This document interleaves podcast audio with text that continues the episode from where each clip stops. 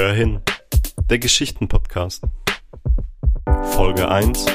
Unberührte Fenster spiegeln Tränen.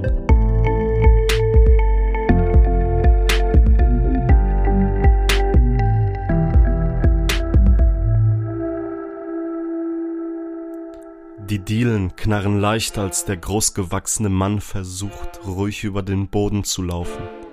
Sein Magen kocht und das Feuer seines Zornes fließt über seine Wangen. Der maßgeschneiderte Anzug strahlt ein falsches Bild aus, denn das Chaos tobt in ihm. Bilder wechseln im Sekundentakt, er kann sie nicht aus seinem Kopf verbannen. Verflucht, ohne Gerechtigkeit, wie eine Patrone, die von der Wand abprallt und jemanden trifft, der gar nicht im Schussfeld stand. Sein Herz rast.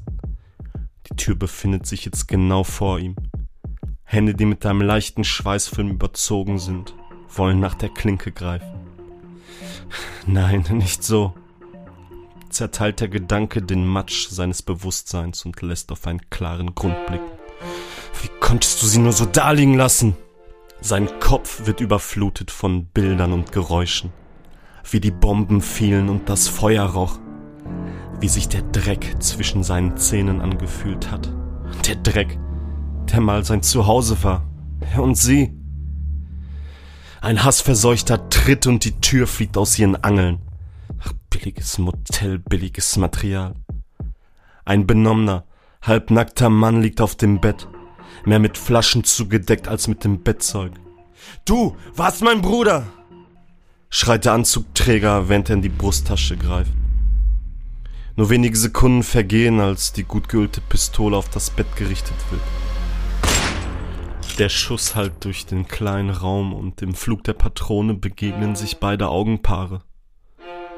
Die Tränen des Zorns treffen auf die von Trauer gepeinigten Augäpfel. Klar, wie unberührte Fenster lassen sie in das Innere blicken. Die abgefeuerte Kugel hat bereits die halbe Strecke erledigt und ihm wird klar. Blut und Hirn sprenkeln das Bett und die Wand dahinter.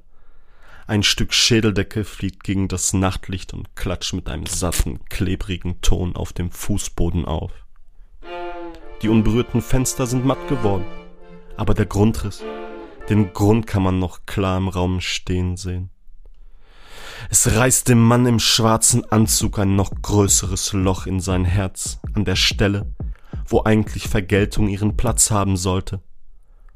Die immer noch warme Mündung küsst liebevoll seine Schläfe, während sein Innerstes aus seinen glasigen Augen läuft. Trauer, nichts als Schmerz tropft auf das weiße, gebügelte Hemd. Ein Finger bewegt sich und wieder geht eine Seele verloren.